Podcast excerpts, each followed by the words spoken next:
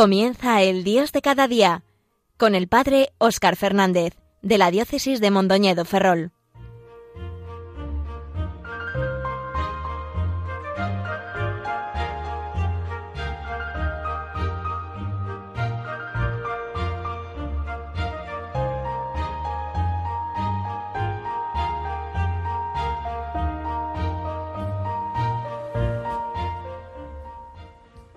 Muy buenos días a todos los que sintonizáis en estos momentos Radio María. Un mes más nos encontramos en este espacio de El Dios de cada día. Lo hacemos pasando ya el ecuador de este mes de septiembre, acercándonos ya al otoño de este año 2020, que pasará a la historia por razones varias, de todos conocidas, especialmente por la crisis que está suponiendo el coronavirus. Corren tiempos complicados. Santa Teresa diría tiempos recios. Siempre lo han sido, siempre los tiempos han sido complicados. Y los nuestros lo son especialmente. Están llenos de retos, de incertidumbres, pero aun cuando sean muchas las voces que nos infunden temor o nos parezca que todo está muy mal y que nada puede empeorar, que siempre todo es susceptible de empeorar, ojalá escuchemos también la voz del Señor, no endurezcamos nuestro corazón, escuchemos también su suave pero certera voz, y las suaves y certeras voces que nos recuerdan que Dios está con nosotros. Desde que hay mundo, Dios quiso habitar entre los hombres. El Verbo se hizo carne en la plenitud de los tiempos en el seno de María, y Él está con nosotros todos los días hasta el fin de los tiempos, como prometió a sus discípulos antes de ascender al cielo. Él está vivo y resucitado, vencedor del pecado y del mal. Él nos acompaña y nos toma de la mano para guiarnos a través del desierto y del mar de este mundo hacia la patria eterna, sosteniéndonos en nuestras luchas y dificultades, levantándonos cada vez que nos caemos, vendando nuestras heridas como buen samaritano. Y a pesar de nuestras limitaciones y debilidades, también de nuestros pecados, Él nos llama a ir con Él, a tomar su yugo y a aprender de Él, que es manso y humilde de corazón, y quiere hacer de nosotros, con nuestra vida, nuestro testimonio, nuestras palabras, profetas, aunque sea sin título, que anuncien a este mundo a veces un poquito sordo que Dios existe y que nos ama. Estamos ya adentrándonos en la segunda quincena del mes de septiembre y en el otoño. Dentro de poco, si Dios quiere, iremos viendo cómo se caen las hojas de los árboles, ya vamos viendo cómo las, las noches son cada vez más largas y anochece antes. Desde hace años la lectura del libro sobre Jesús de Nazaret que escribió Joseph Ratzinger, siendo ya Papa Benedicto XVI, me hizo caer en la cuenta cada vez más de la importancia que tiene el Antiguo Testamento para un cristiano, sus narraciones, sus leyes y sus instituciones, y que todo esto es importantísimo para comprender y conocer bien el misterio de Cristo, porque si el Verbo se hizo carne y se hizo humano, también asumió la historia y asumió la historia de su pueblo y él, pues siendo Dios, vivió como hombre, se desarrolló como hombre en una cultura concreta y no podemos prescindir de esto. De manera especial, tienen un papel muy importante las fiestas judías. El Evangelio de San Juan en este sentido es muy explícito cuando presenta la revelación que Jesús hace de sí mismo en el contexto de diferentes fiestas judías, como son la Pascua, la dedicación del templo o los tabernáculos. En este sentido también los evangelios sinópticos, cuando presentan escenas como la transfiguración en el contexto de la fiesta de las tiendas, o incluso cuando se apunta, aunque no se diga explícitamente, que la confesión de Pedro de que Jesús era el Mesías y al mismo tiempo el reconocimiento de Jesús de que, de que Simón, hijo de Jonás, eh, es Pedro y sobre él se fundará la iglesia, posiblemente tuvo lugar durante la festividad del Yom Kippur o del día de la expiación, ese día en el que el sumo sacerdote entraba en el lugar más sagrado del templo, en el Santa Santorum, sacrificaba un ternero, lo rociaba con su sangre y después también sacrificaba un macho cabrío a Dios y otro macho cabrío era abandonado en el desierto, después de haberle impuesto las manos, cargaba con los pecados de, de todo el pueblo. Así, de esta manera, también el mismo Jesús lleva a plenitud su obra, su muerte y su resurrección en el contexto de una fiesta judía, la fiesta de la Pascua, dándole un nuevo sentido y llevando a plenitud lo que esta fiesta y todas las demás eh, conmemoraban y lo que estaban anticipando. También así el Yom Kippur, el día de la expiación, en cuanto que Cristo es el verdadero Cordero que quita el pecado del mundo, que nos limpia con su sangre y que nos da el verdadero acceso al Padre y la reconciliación con Dios y entre nosotros. En estos próximos días el pueblo judío comenzará también un año nuevo. Según el calendario lunar que siguen los judíos, este año 2020, eh, el nuevo año judío comenzará el 18 de septiembre, según nuestro calendario y daría lugar al año 5781 desde la creación del mundo. Lo harán con el comienzo del mes llamado de Tisrei y con la fiesta conocida como Rosh Hashanah, eh, traducido como cabeza de año, o podríamos decir año nuevo. Es una fiesta que dura dos días, a la que seguirá después de diez días otra de las fiestas más importantes para los judíos, la del Yom Kippur o el día de la expiación. Todo esto además es precedido de 40 días de ayuno y de penitencia. Estos días, estos 40 días, recuerdan los 40 días en que Moisés subió al monte para orar al Señor después del pecado del becerro de oro, que podemos leer en el libro del Éxodo, en el capítulo 32. Allí Moisés imploró la misericordia del Señor sobre el pueblo, haciendo de intercesor a modo de sumo sacerdote y diciéndole incluso a Dios que si no estaba dispuesto a perdonar a su pueblo, que le borrase del libro de la vida. Con lo cual eh, terminan y empiezan los judíos el año pidiendo perdón y buscando la reconciliación con Dios y entre, y entre los hermanos y entre ellos. En el fondo se trata de volver a aquel que es, según expresión del cantar de los cantares, el amor de mi alma, y que pueda hacerse realidad lo de que mi amor es para mí y yo soy para mi amado. A estos días de tono penitencial seguirán otros de tono más festivo, en especial eh, con la fiesta de las tiendas o de los tabernáculos, que recuerdan la andanza de Israel por el desierto y precisamente el que Dios quiso habitar en medio de su pueblo. Algo que se ha cumplido perfectamente en la persona de Jesús de una forma radical y que es muy acorde con el título de este programa, pues Dios nos acompaña cada día. Vamos a hacer ahora un pequeño descanso musical, musical y continuamos reflexionando un poco sobre estas cosas.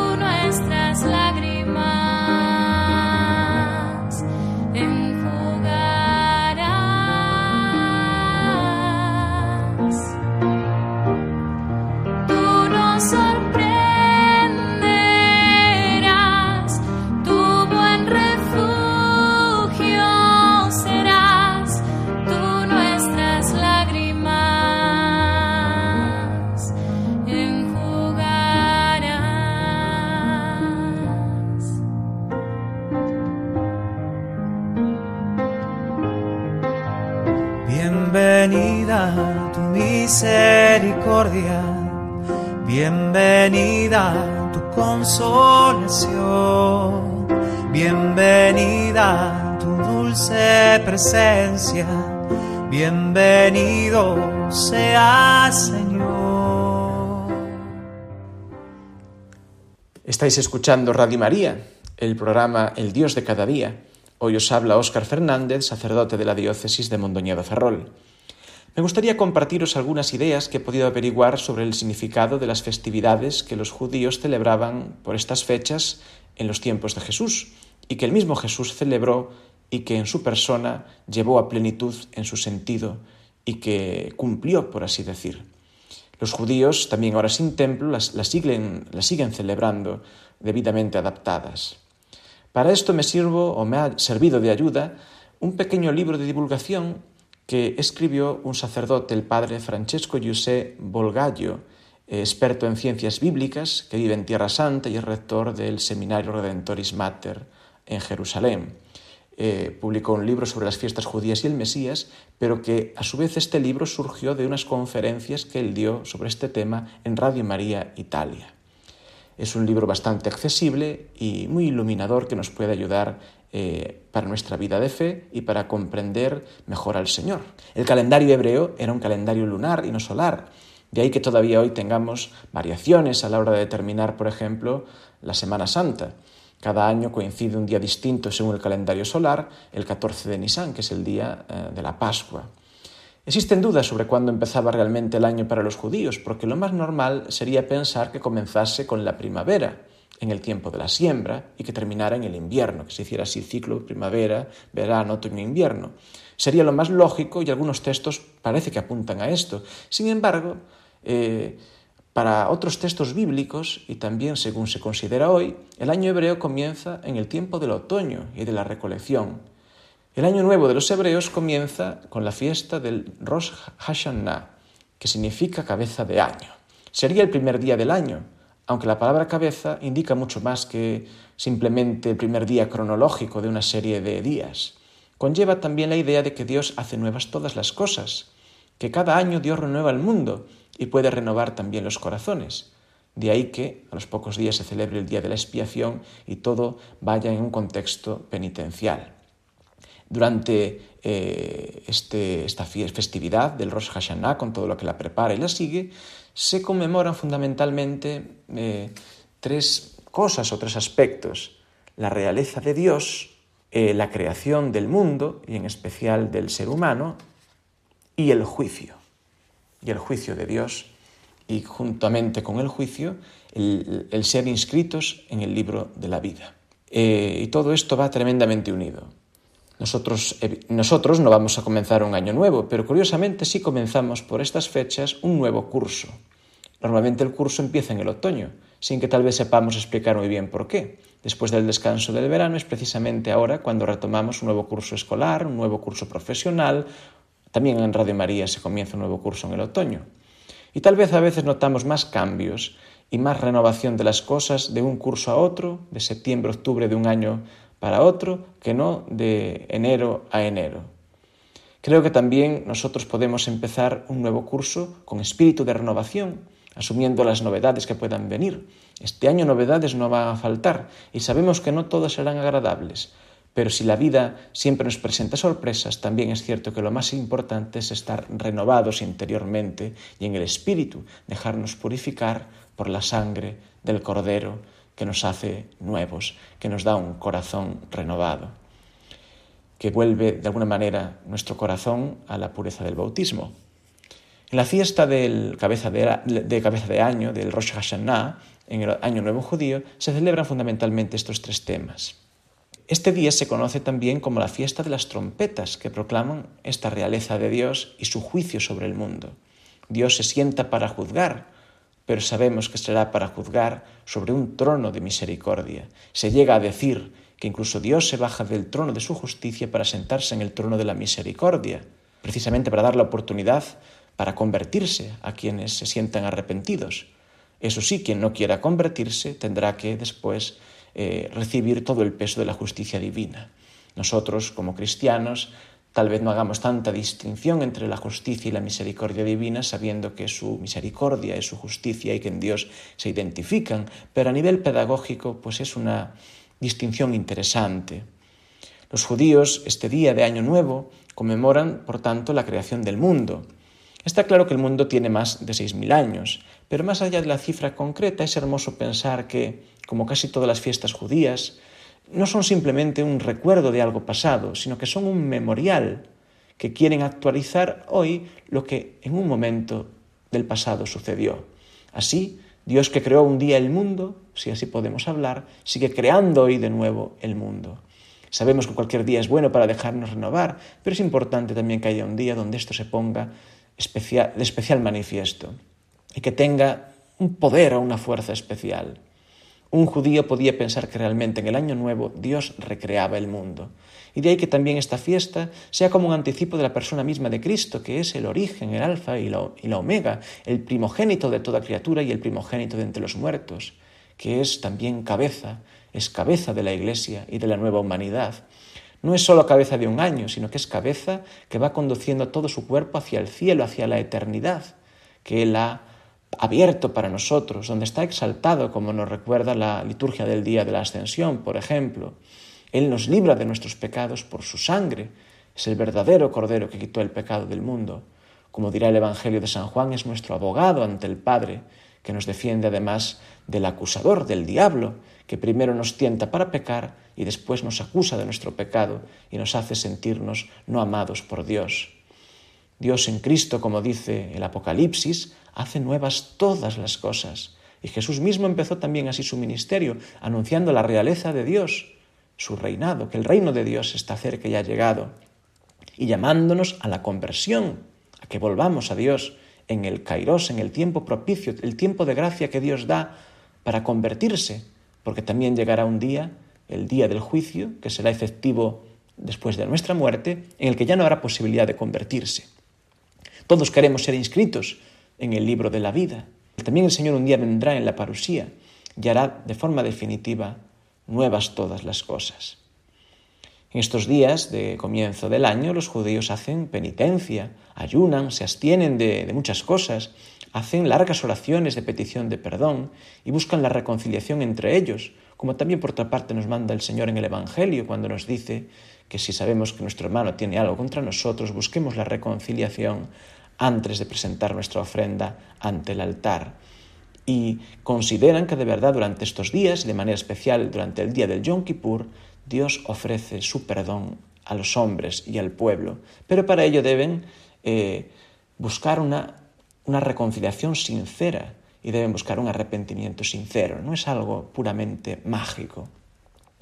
Es un tiempo de convertirse en el sentido de volverse en hebreo se utiliza una expresión, teshuvah, que, es, eh, que viene del verbo shub, que es el verbo que se utiliza para convertirse, pero que realmente significa volver, es decir, mm, tornar, por así decir. Y esto tiene una doble dirección. Dios que se vuelve al hombre con misericordia para que el hombre pueda volverse a Dios. En alguna oración de la propia Biblia, eh, el profeta y el, y, el, y el poeta dicen al Señor, Señor, vuélvete a nosotros para que nosotros volvamos a ti. De alguna manera, solo si Dios se vuelve a nosotros podemos convertirnos. La gracia siempre es una conversión, pero al mismo tiempo necesitamos reconciliarnos los unos con los otros, como también nos dice el Señor, para que el Señor pueda darnos su perdón o que su perdón pueda hacerse efectivo en nosotros. Necesitamos, en definitiva, también al comienzo de este nuevo curso, ponernos en paz. Tal vez hemos tenido también dificultad durante esta cuaresma última para confesarnos o para ponernos a bien con Dios con motivo del coronavirus. Puede ser ahora un buen momento para hacerlo si no lo hemos hecho con anterioridad. También puede ser un buen momento para dejar aquello que nos lastra y de lo que necesitamos desprendernos para continuar. Podemos eh, también, más allá de, de, de todo lo humano, de todas las cosas de este mundo, buscar que Dios sea el Rey de nuestra vida, reconocer su soberanía en nosotros, dejarle a Dios ser Dios en nuestra vida.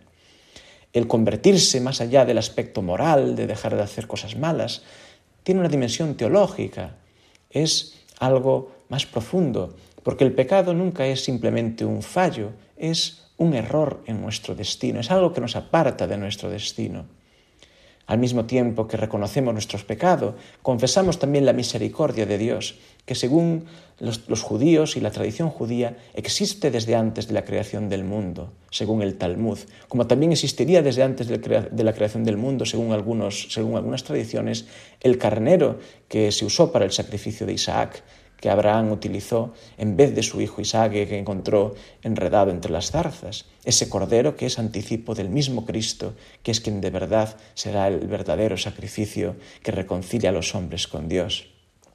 Pues ojalá que también pues esta celebración de los judíos del Año Nuevo nos ayude a nosotros a creer en que Dios puede hacer nuevas todas las cosas, que en Cristo las ha hecho, que continúa haciéndolas que nos ayuda a creer en la misericordia de Dios, en sus entrañas misericordiosas, que van más allá de su justicia y que en cierto modo la, hacen realidad, porque la justicia de Dios no es como la de los hombres. Así también eh, la fiesta del Año Nuevo empata con la del Yom Kippur, eh, y en ambas tiene mucha importancia el uso de un instrumento, el chofer, que es un cuerno. Este cuerno anuncia la misericordia de Dios por un lado, y de hecho las fiestas estas se terminan con eh, el sonido del cuerno, que, muestran que, Dios ha perdonado a su pueblo, pero antes está precedido de otros muchos sonidos de este cuerno que recuerdan los pecados del pueblo también y su llamada a la conversión. También según el Benedictus, Cristo es cuerno de salvación que Dios ha suscitado para salvar a su pueblo, aunque en nuestras traducciones normalmente digamos fuerza de salvación, que suena un poquito mejor. Pues que el Señor nos conceda reconocer en Jesucristo a aquel que hace nuevas todas las cosas, a aquel que es al mismo tiempo sacerdote, víctima y altar, que nos reconcilia con el Padre, que pone en paz nuestros corazones y que también nos llama a reconciliarnos los unos con los otros. Que así también tengamos un buen inicio de este nuevo curso, reconciliados, con mucho ánimo, sabiendo que Dios está a nuestro lado y que cada día busca hacer nuevas todas las cosas y a nosotros mismos.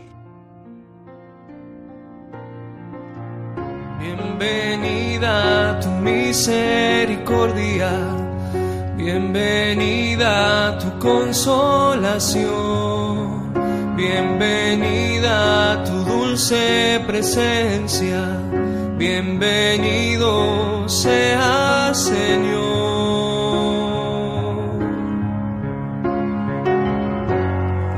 Tú no te tardarás,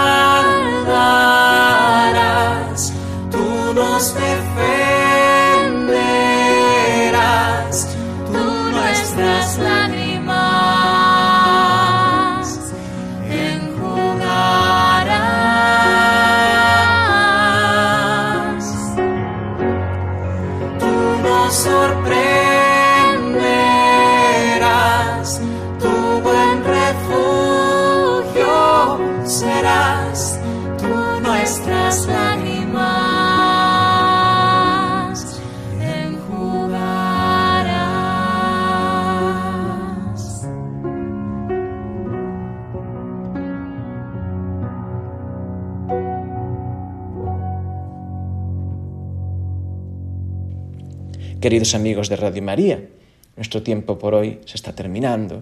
Os deseo un feliz curso a aquellos que lo comenzáis, que el Señor nos conceda adentrarnos en Él con este corazón renovado y bien dispuesto, que baje a nosotros su bondad y haga prósperas las obras de nuestras manos.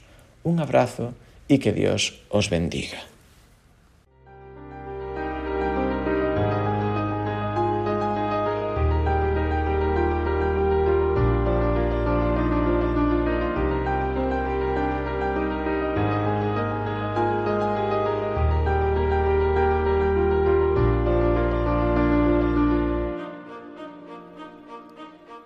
Finaliza en Radio María El Dios de cada día, dirigido por el padre Óscar Fernández, de la diócesis de Mondoñedo Ferrol.